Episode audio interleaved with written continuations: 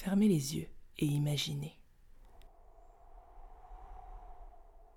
La nuit est tombée. C'est ici que vous dormirez ce soir. La tente est montée, les hamacs sont tendus. Le feu est allumé.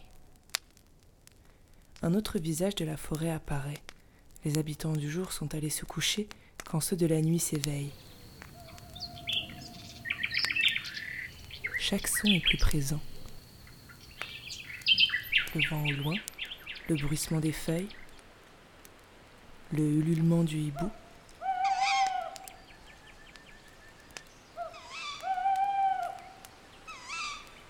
Le feu crépite et autour de lui vos compagnons de ce soir.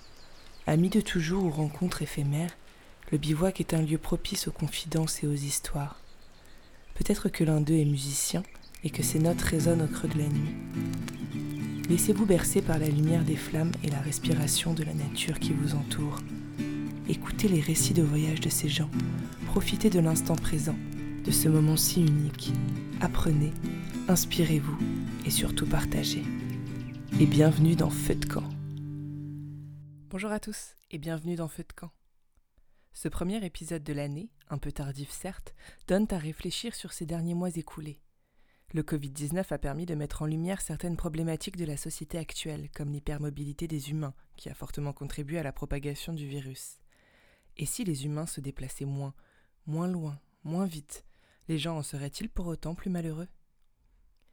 Je suis la première à promouvoir le voyage, et c'est bien fait sur l'esprit, la conscience de soi et celle des autres. Mais a-t-on besoin d'aller si loin pour découvrir de nouvelles choses, vivre des expériences incroyables? A-t-on vraiment besoin d'aller à l'autre bout du monde en quelques heures pour y rester seulement quelques jours? La question se pose. Il me semble qu'il devient important de prendre le temps et de se rapprocher à nouveau des choses plus essentielles, qui entre parenthèses me semblent bien différentes de celles décrites par les gouvernements. Pourquoi ne pas faire du trajet un voyage en lui-même, en mettant de côté de temps en temps l'avion si rapide au bénéfice de moyens de transport plus lents?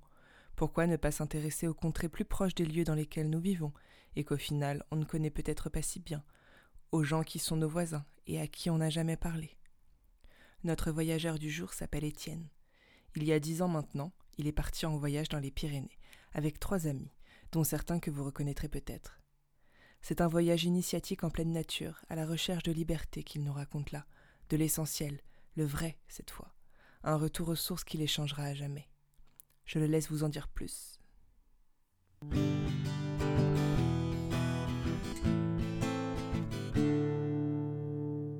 Bonjour à tous, je m'appelle Étienne et j'ai 28 ans. Voilà, je suis animateur dans la vie pour enfants. Et j'ai toujours une grande passion pour le voyage et pour, euh, pour la route de façon générale, comme on, aime, comme on aime appeler ce genre de voyage. On en a toujours fait euh, avec mes parents et ma sœur euh, en vacances. On partait souvent à Noirmoutier à l'océan. Et on allait de temps en temps dans, des coins un peu plus perdus en France, les gorges du Tarn, des coins un peu moins touristiques. Et c'est vrai que j'ai toujours aimé ça, les coins où il y avait moins de monde et on pouvait plus prendre le temps. Et puis, euh, quand j'ai eu 19 ans, mes, mes parents m'ont annoncé qu'ils allaient vivre au Mexique. Qu'ils partaient là-bas en tant qu'expat. Et du coup, euh, le voyage est venu un peu comme ça, de façon. On est tous un peu rentrés dedans en même temps, quand j'ai eu 18-20 ans, disons. Et surtout, le voyage est venu un peu en réponse à toutes les contraintes qu'on avait à cet âge-là.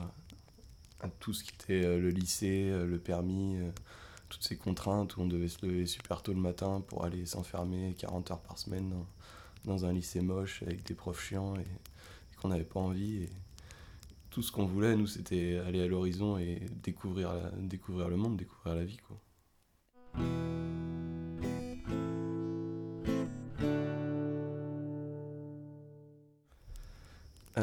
Voyage euh, dont on va parler, c'est le voyage qu'on a fait dans le Pays Basque on est parti euh, avec quatre compères. Euh, il y avait d'abord Léo, c'était un, de mes plus grands amis d'enfance. On a grandi ensemble, on était au lycée ensemble et on a toujours juste envie de partir et de, voyager dès qu'on a eu 16 ans. Il y avait aussi Maxime, avec qui j'ai grandi aussi, qu'on se connaît depuis toujours. Et, le dernier, c'était Grégoire. C'était un copain de Léo qui venait d'une école de cinéma à Paris, à Troyes. Et ensemble, ils ont appris à, faire des films et tout ça. Et c'est pour ça qu'ils avaient, qu'ils ont nourri, ils ont continué de nourrir cette ambition de voyage là-haut, à Paris, pendant que nous, avec Maxime, on la nourrissait plus à, Lyon ou, dans nos études respectives. Et voilà, on est partis tous les quatre, et c'était notre, notre deuxième année, parce que l'année d'avant, on était partis déjà euh, dans le Jura, sur les, sur les rives du lac de Vouglan. Et, euh, et ça avait été une, vraie, une vraie révélation pour nous, parce qu'on était, euh, on avait, on avait quoi? On avait 19 ans. Et on prenait nos sacs à dos, on prenait nos hamacs, et enfin c'était la vraie liberté, quoi. On savait même pas ce qu'on allait faire. On est resté posé au bord du lac trois jours à regarder le soleil se lever et se coucher, en nourrissant l'ambition d'un jour de traverser le lac. Ce qu'on a fait euh, à la fin du voyage, on a, on a chopé des palettes, on a mis des rondins de bois dessous, et on a traversé le lac à la nage en traînant nos sacs comme ça. Et, c'était un, des meilleurs souvenirs de voyage. Et donc euh, bah, l'année d'après, on s'est dit, bah, rebelote, on repart tous les quatre, on va aller plus loin euh, dans l'idéologie et plus loin géographiquement aussi parce qu'on a dû euh, a dû traverser une bonne partie de, de l'hexagone pour aller côté Pays Basque alors que nous on est on vient du Beaujolais donc le Jura c'est pas très loin c'est une heure de route deux heures de route c'est des coins qu'on connaissait déjà alors que là on, avait vraiment le sentiment de, couper les ponts quoi on partait pas en Australie mais dans notre tête c'était tout comme quoi on n'a pas pas vraiment eu d'organisation on a juste réservé un billet de train pour aller à Marseille et pour pour faire Marseille-Bayonne. Et euh, après, au niveau de l'organisation, on était très, très dans le matériel. On voulait, on voulait du bon matériel. Donc, on s'est tous acheté les hamacs. C'était rigolo, on, a tous, on avait tous les mêmes hamacs. On avait notre sac à dos, des, trousses de survie, euh, ce genre de choses, des, des gourdes, enfin tout ce qu'il faut pour, pour partir en, randonnée itinérante comme ça. Et ouais, on avait vraiment privilégié le hamac parce que déjà l'année d'avant à Vouglan, on avait découvert le hamac et c'était vraiment. C'était une révélation parce que c'est un hamac c'est tout petit, ça prend pas de place. Et qu'est-ce qu'on dort bien dedans alors qu'une tente c'est lourd, euh, c'est chiant à monter. Et puis euh, au final on la transporte euh, pour pas grand chose parce qu'au mois de juillet on, se prend, on se prend rarement des grandes affaires de, de 3 jours. Donc le hamac ça nous allait très bien, une petite bâche de sécurité quand même pour si jamais on doit dormir sous la pluie. Et puis voilà, c'est tout ce qu'on avait sur nous. On est parti euh, au mois de juillet. Euh, un parent, je pense que ce devait être le, père de Léo, qui nous emmène à la gare de Lyon-Pardieu. Donc un endroit qu'on apprécie particulièrement. Les villes en général, mais particulièrement les centres-villes et la gare de Pardieu, c'est vraiment un endroit très très oppressant qu'on déteste par-dessus tout. Et on partait, on partait de là-bas, donc c'était pas le meilleur départ. Mais pourtant, c'est à partir de ce moment-là qu'on a, qu'on a décidé de filmer. Ce qui était rigolo dans ce voyage, c'est que c'était euh, Léo, euh, Léo et Greg qui étaient du coup en études de cinéma. Eux, ils tenaient vraiment à faire un, film de, ce voyage. On ne savait pas encore euh, comment, ils avaient très peu d'expérience, ils savaient, ils savaient juste cadrer et monter un minimum, mais on avait cette envie-là de, de, de, se mettre en scène et de, de montrer notre voyage.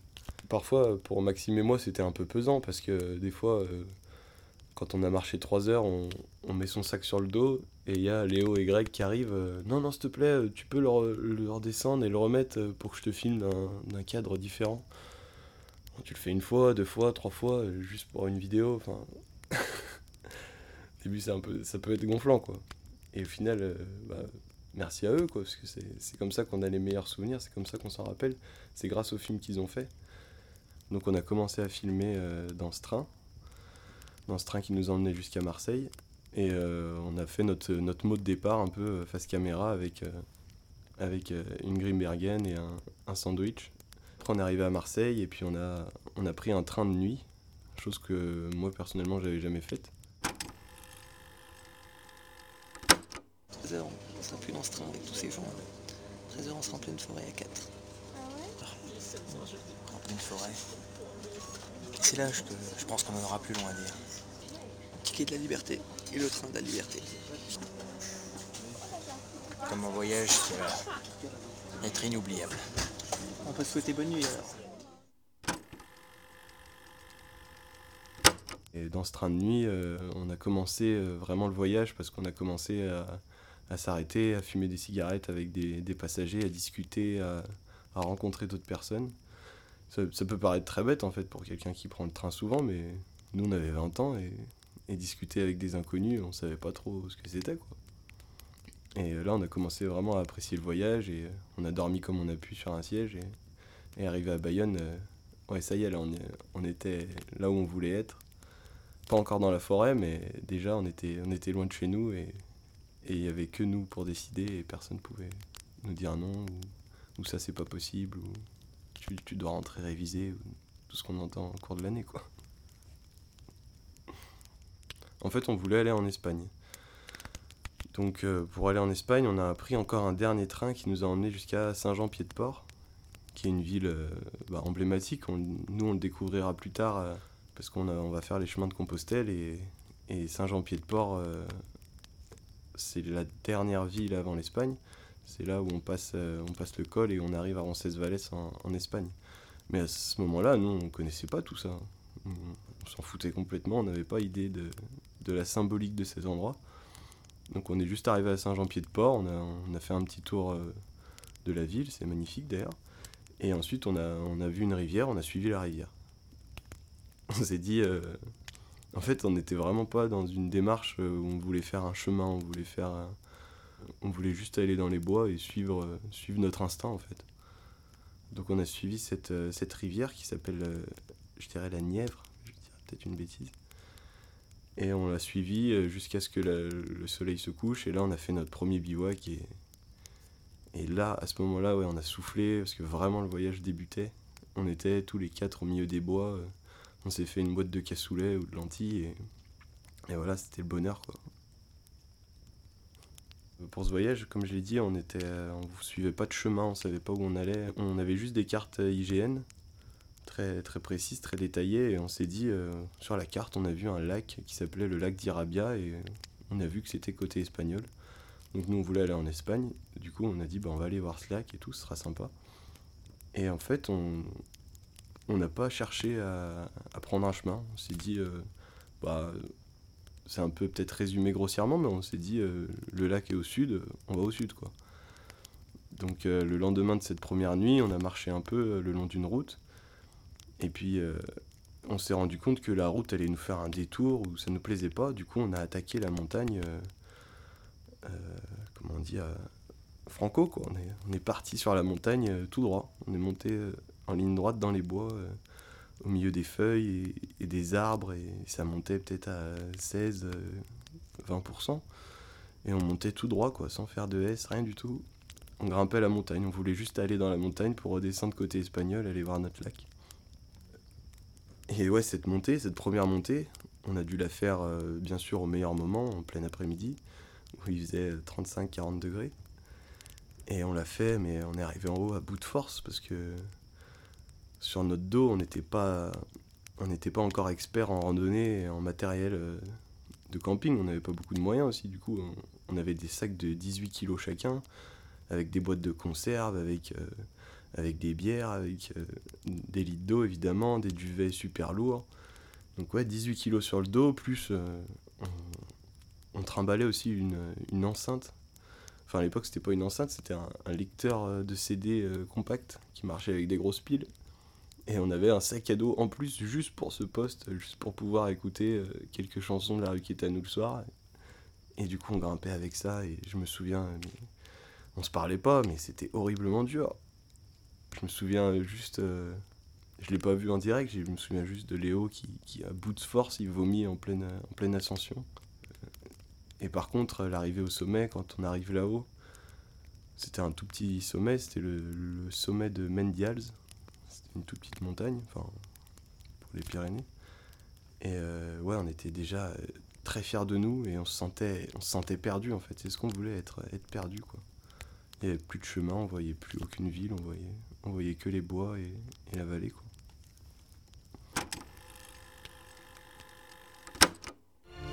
Mon ami Pavel a eu l'ingénieuse idée de- d'attaquer une côte de 30% sur quasiment 700 mètres de dénivelé.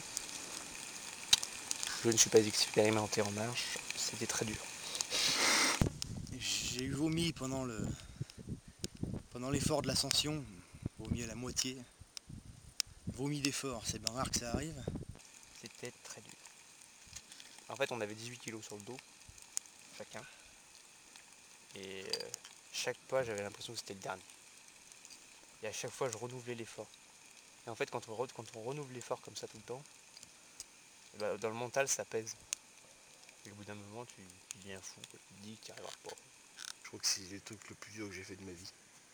J'arrivais plus à avancer vraiment. C'était très très dur. On est fiers de ce qu'on a fait et on oublie, les souffrances. Parce que c'est tellement beau que, que la souffrance passe derrière tout ça. Arrivé là-haut, on a dormi, on a fait une super nuit. Ensuite, on a redescendu un peu euh, dans une toute petite vallée avec une rivière magnifique, l'eau bleue transparente. On a, pu se baigner et, toujours la même démarche. Euh, on cherchait pas de chemin. On a remonté la rivière. Comme on aime dire, on faisait ça comme des bœufs, quoi, parce que on passait les cailloux, on galérait. On n'a pas fait beaucoup de kilomètres en fait pendant ces jours. On allait au plus court, mais pas au plus simple. Et pareil, le lendemain, on s'est refait une petite ascension comme ça, tout droit, on monte la montagne, pareil. Et on est arrivé du coup côté espagnol, et ça pour l'anecdote, c'est vraiment. C'est rigolo parce qu'on était là-bas, on n'avait plus de réseau téléphonique et on savait même pas, peut-être même pas quelle heure il était, ou presque. Et, euh, et on a croisé un, chemin avec, euh, avec une, un élevage de chèvres. Et, euh, et on voit, on voit quelqu'un au loin. Donc Léo, je crois, et Léo et Greg, ils courent vers lui. Et, il lui pose une question, on est où là? Parce qu'en fait, on n'avait aucune idée, on était complètement perdu sur notre carte. Et le gars nous répond en espagnol. Et du coup, on savait qu'on était au bon endroit, du coup, on a, on a pu retrouver ce, semblant de GR et redescendre tout doucement vers le, vers le lac d'Irabia. Et euh, pour les derniers kilomètres, on s'est essayé au stop. C'est quelque chose qu'on avait quasiment jamais fait, je crois. Et euh, vu qu'on était cassé et tout, on, voulait y arriver vite parce que ça faisait déjà 3-4 jours de voyage. On a levé le pouce un peu et des gens nous ont emmenés en stop. Et on est arrivé à ce lac et c'était magnifique. On s'est dit, euh, on s'est dit là, on va se reposer, on va pouvoir être bien.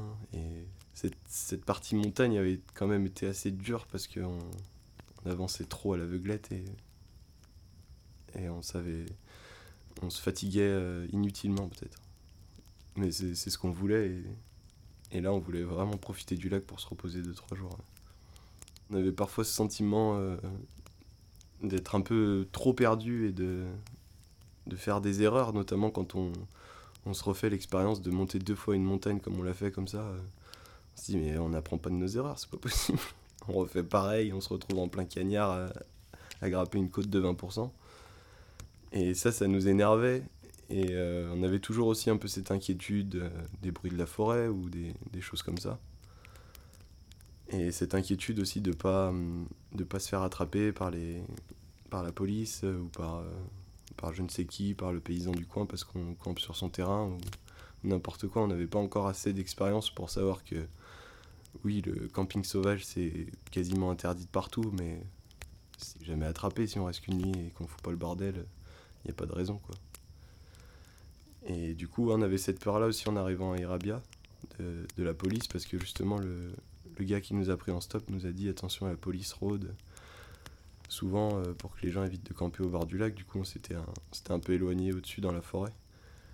Et c'était bien aussi parce que du coup, le soir, on était euh, dans notre campement, dans notre, dans notre chez nous, on laissait le campement en place. Et la journée, on allait au lac, on essayait de, pêcher des acrevisses ou de pêcher des poissons avec des bâtons et, deux bouts de ficelle. Et on prenait le temps, quoi. Et, le soir, on rentrait au campement, euh, comme si on rentrait à la maison, en fait.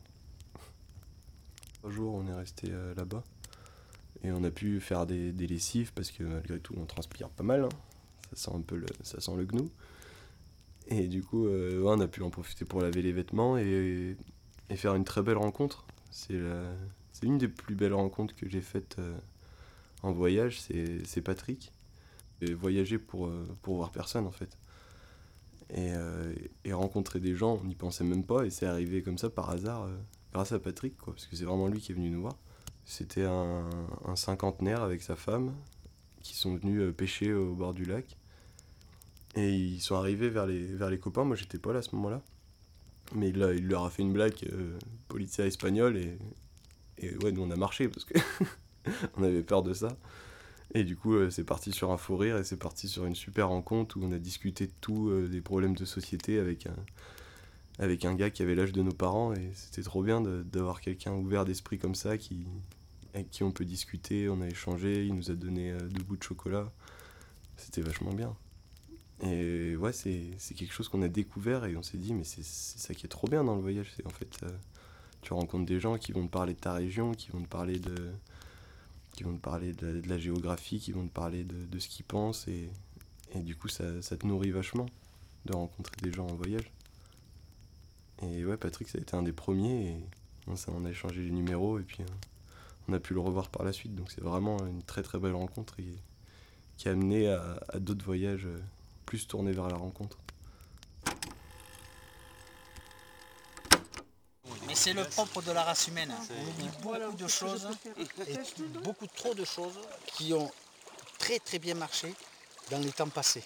Il y a peu de produits qui vivent très longtemps à cause, bon, bien sûr, des, raisons économiques et financières. On veut toujours inventer le plus, plus, plus, plus, plus, mieux là. Euh, la NASA a développé un super stylo qui marchait euh, sans gravité. Parce qu'il ne faut pas oublier qu'un stylo, il marche la tête en bas. Pourquoi Parce que l'air pousse le truc. Dans l'espace, il ne marchait pas. Donc ils ont inventé un super stylo avec une pression compensée, un truc énorme, des, budgets pour développer ce stylo, pour pouvoir prendre des notes.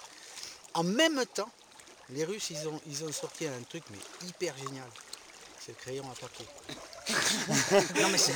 Et en fin de compte, euh, des fois, quand on revient à des, choses toutes simples, on s'aperçoit que la fonction essentielle, elle a déjà été inventée. Le crayon à papier, il permettait d'écrire en, état d'apesanteur, sans avoir à développer euh, des usines à gaz pour euh, développer un stylo comme ça. Quoi.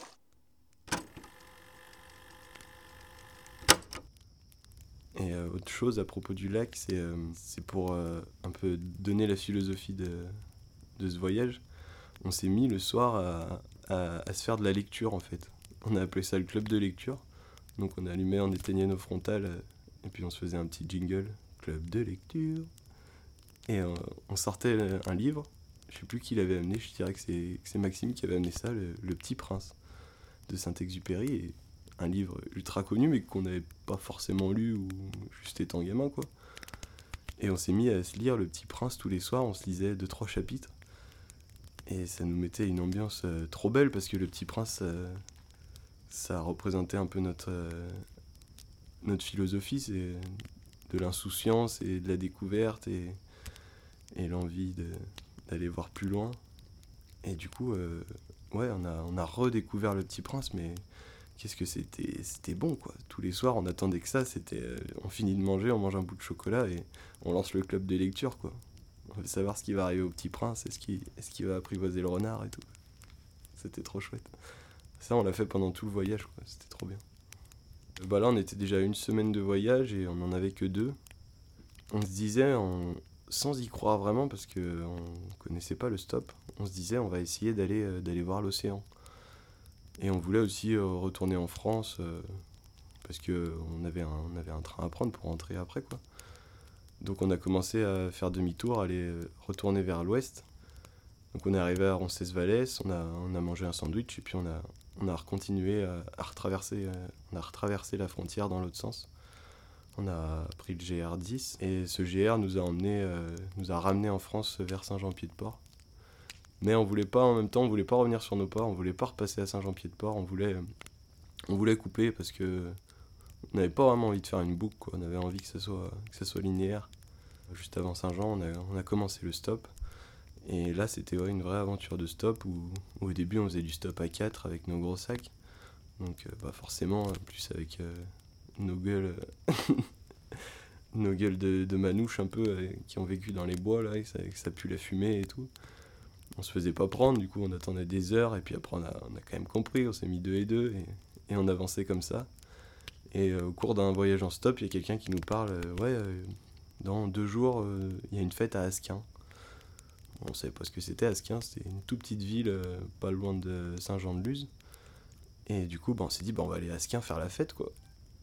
Et du coup, on, a, on a fait en sorte d'y arriver pour la fête, et, et là, on a découvert toute l'ambiance basque avec des chants basques, du ska, des de charan. Et on a fait une soirée comme rarement j'en ai fait, où, où, à se mettre vraiment à l'envers, à, boire plus que de raison. Et, c'était génial parce qu'en même temps, on faisait la fête. On a eu le droit au feu d'artifice, au concert. euh, C'était vraiment la grande fête au village, euh, comme on les aime. Et ce qu'on aimait par-dessus tout, en plus, c'est qu'on savait même pas où on dormait. Quand on n'en pouvait plus, quand on, avait vraiment trop bu, on a, on a commencé à reprendre euh, le chemin avec nos sacs à dos. On a pris notre bâche, on l'a étendue dans un pré. Et on s'est, on s'est écroulé là, hein, le mot, le mot s'est écroulé là. Moi je me rappelle même pas être, être arrivé jusque là-bas. Puis euh, au réveil à 9h, on, on se réveille nez à nez avec des vaches. Et au début ça fait peur. Et puis après on sait qu'une vache c'est pas méchant, mais quand il y a 5 vaches qui te regardent, euh, que t'es couché par terre devant elles, au début ça fait bizarre quoi. Puis tu te rappelles même pas de ce que t'as fait la veille. Donc c'était vraiment très bizarre comme ambiance et ça nous a beaucoup fait rire sur, sur l'après. On a, vite remballé tout ça et on est reparti euh, direction Saint-Jean-de-Luz euh, et l'océan. on s'est remis en quête de stop et on s'est dit bah l'océan est à 10 km, on va, y arriver quoi. On va y arriver en stop. Et on a commencé à lever le pouce et tout et, et ce, qui est, ce qui est marrant quand on faisait du stop c'est que à chaque fois euh, je crois que c'est Léo qui raconte ça. À chaque fois, quand on, est dans, on monte dans la voiture, les quatre vitres sont fermées. Et à peine on ferme les portières, qu'on commence à rouler, hop, les quatre vitres se baissent. Parce que vraiment, ça, ça sent le renard, quoi. C'est, horrible. Nous, on se rend pas compte. On était que tous les quatre tout le temps. On se rendait pas compte. Mais pour les gens, dans un petit espace fermé comme une voiture, ça devait être assez, assez compliqué à supporter. Donc, ouais, les, les gens qui prennent euh, des autostoppeurs, c'est vraiment les meilleurs, quoi. Et du coup, on a pris un dernier stop, je crois, on était tous les quatre en van. Et on est arrivé à Saint-Jean-de-Luz. On connaissait pas du tout Saint-Jean-de-Luz, mais Saint-Jean-de-Luz, c'est une énorme euh, ville, euh, ville de touristes, une ville, de, comment on dit, une ville balnéaire, je sais pas comment on dit. Et énormément de touristes, on arrive en pleine ville, sur la plage principale. euh, on se baigne quand même, mais il manque un truc, quoi. C'est pas, pas ce qu'on cherche. Ça fait plaisir d'être arrivé à l'océan, mais c'est pas ça qu'on veut on va aller là où c'est plus sauvage, on va remonter dans le nord, euh, plus dans les Landes, et euh, on prend un train euh, qui nous emmène à La Benne.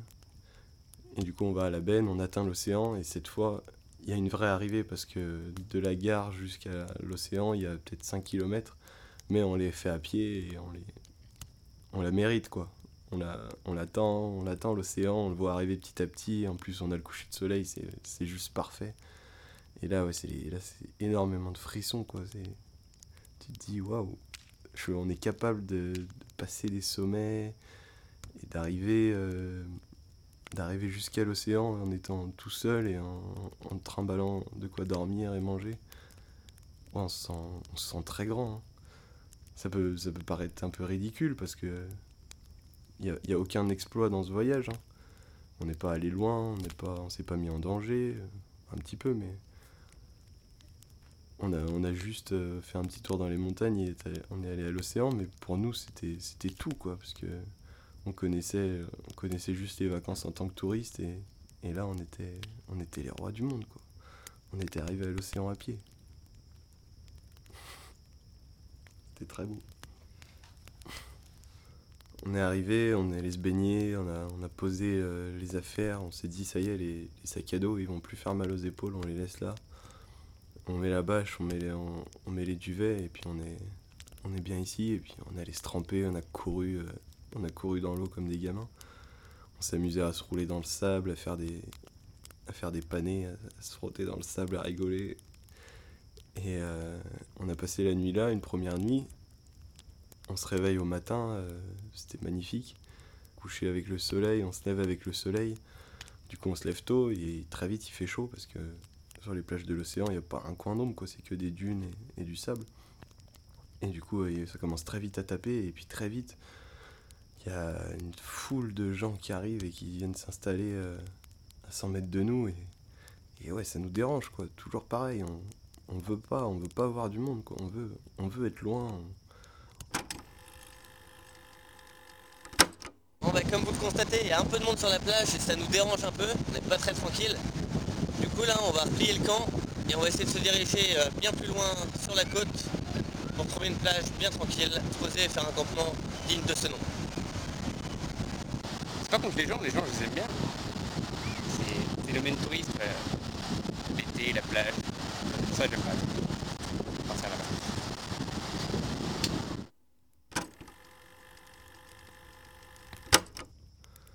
Du coup, on, prend les... on reprend les sacs et on se refait un kilomètre euh, vers le nord, mais un endroit où il n'y a personne, quoi. Où il y a, y a trois nudistes qui se courent après euh, sur la plage, mais il n'y a, quasi plus personne, et là on est bien, quoi. Et du coup, on se pose là, et, et là on reprend un peu comme, euh, comme à Irabia, au lac d'Irabia, on reprend le temps de, de souffler et de, et de, et de se reposer et de, et de pouvoir faire des choses qu'on qu'on n'imaginait pas vraiment en fait. Quand on est dans notre, euh, dans notre quotidien, euh, dans nos études, dans, dans, les villes, que ce soit à Lyon ou à Paris, quand on se repose, en fait, on, regarde des, des, séries à la télé. Mais là, on est sur la plage, on n'a pas de distraction à part, à part, nous quatre, un ballon de foot et, et c'est tout quoi. Donc on, on commence à écrire quoi. Et c'est un peu là aussi que moi j'ai commencé à écrire c'est en voyage parce qu'on a, on a vraiment le temps, on est sur la plage, on avait envie de raconter notre histoire. On s'est mis à écrire une chanson, on était, on était vraiment bien. On écrivait tout ce qui nous était arrivé, on, mettait des mots sur ce qu'on ressentait, et c'est une chose que j'avais jamais faite avant, ou très peu. On était vraiment fraternels, on était un groupe euh, vraiment soudé, et on était. et en même temps, on se laissait libre à cette méditation, on la faisait chacun de notre côté et sans s'interrompre. Euh, et c'était vraiment chouette parce que on était à la fois entouré et à la fois un peu seul euh, avec soi-même. Et c'était vraiment très agréable ces, ces deux trois jours qu'on a passé là sur, euh, sur cette plage à juste, juste bah, se nourrir, à faire quelques allers-retours pour l'eau dans la ville. Et juste après, ouais, on prend le temps, on se repose, on regarde, on regarde les vagues et, on écrit, on se repose quoi. C'était vraiment, c'était vraiment le top. Quoi. Il y avait malheureusement une date limite, mais euh, heureusement on a pu, euh, on a pu retrouver Patrick parce que Patrick habitait euh, peut-être à 10 km au-dessus de la benne et du coup on a pu refaire une petite session de stop et Patrick nous a invités à l'apéro. On a pu prendre une douche, prendre une douche quoi, parce que ça commençait vraiment à coller. Et du coup, euh, on a pu se laver, prendre l'apéro et rigoler, trinquer toute la nuit avec Patrick et ses amis. Et c'était vraiment euh, une super fin pour ce voyage.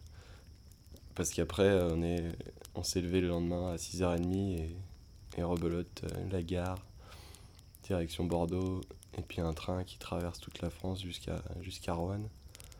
Et là, ouais, là, là, le sourire, il était parti. Mais avant, avant de monter dans ce train, on a, on a aussi pris le temps de, de débriefer tout ça. C'est devenu un peu une tradition, c'est de, dire un mot, euh, un mot du voyage, quoi. Le mot, euh, le mot qui, qui, symbolise un peu le voyage. Et euh, ouais, il y, en a, y en a mille qui viennent des mots à ce moment-là, mais on, celui que j'ai dit et celui que Rob Maxime a dit aussi, c'est fiabilité. Parce qu'on on était, on était fiers de nous, quoi. On était, fiers d'avoir su faire un feu, d'avoir su mettre des hamacs, de pas tomber du hamac, de, dormir bien, de manger bien, d'aller en montagne, de, traverser la montagne, traverser les frontières, redescendre, faire du stop, aller à l'océan. On, était fiables, quoi. On est fiables, on, est, on se sentait capable de faire des choses euh, par nous-mêmes, quoi. C'était peut-être la première fois qu'on avait ce genre de sentiment. Et euh, et ouais, on a, fini comme ça en citant tous des, belles phrases sur une serviette qu'on a laissé au serveur en, se disant que ce serait, que serait pas perdu quoi. Et euh, on a repris le train, c'était un peu dur, mais on s'est dit qu'on repartirait très vite et effectivement on est reparti très vite. À ce moment-là, euh, quand je suis rentré de ce voyage dans le Pays Basque, l'étape d'après c'était de partir en Australie. Je suis parti en octobre de la même année en Australie et c'était vraiment dans la, dans la continuité, quoi. Là, c'était encore, c'était encore un autre, un autre niveau, parce que là, vraiment, on plongeait dans l'inconnu. Euh, et euh, là, on partait pour un an. On partait avec le visa vacances-travail. Et pendant tout ce voyage en Australie, euh, je me suis mis à écrire, du coup, vachement. J'ai écrit tout un carnet euh, de tout ce que j'ai pu faire là-bas. Et, dès le départ, j'ai voulu le raconter à, Max, euh, Greg et Léo pour, euh, parce que c'était mes, mes frères de voyage, quoi. C'est à eux que je voulais raconter l'Australie. Ils auraient, ils auraient tout donné pour être avec moi et j'aurais tout donné pour qu'ils soient avec moi. Donc je voulais leur raconter au travers de, ces écrits. Et c'était, euh, c'était, c'était vraiment fort en symbolique du coup ce voyage. Parce que quand je suis rentré d'Australie, euh, j'avais qu'une hâte, c'était, c'était qu'on reparte ensemble quoi. Euh, du coup, ce voyage dans le Pays Basque, c'était, c'était il y a 8 ans. En 8 ans, on a fait plein de voyages, on a, on a, on a continué de voyager, on continue de se faire des nuits en bivouac dès qu'on a le temps. Mais malheureusement, avec le temps, on est, on est quand même moins disponible et on a quand même euh, un travail, on a quand même un loyer à payer et, d'autres projets avec, euh, nos femmes et, avec, euh, avec des enfants maintenant aussi. Mais en même temps, on repense toujours, on a toujours les vidéos, on y repense et on a toujours envie de, ça. Et du coup, l'autre jour, on en parlait et Léo, il me dit Léo ou Maxime, je sais plus, il me dit bah ça fait 10 ans qu'on est parti dans le Jura au bord du lac de Voulan. Et euh, ouais, bah du coup l'année prochaine, euh, on se cale tous une semaine, on repart tous les quatre comme il y a 10 ans sur les bords du lac de Voulan et on va, on va juste kiffer quoi. J'espère que ça va vraiment être grandiose et que ça va être euh, un peu comme dans nos souvenirs quoi. Cette plage où on est resté 3 jours à regarder le lac, c'était des, des super moments. Ah, il y a eu avant et après le Pays Basque. Quoi. Donc euh, dix ans après, c'est très symbolique. Quoi. Faire un peu le bilan.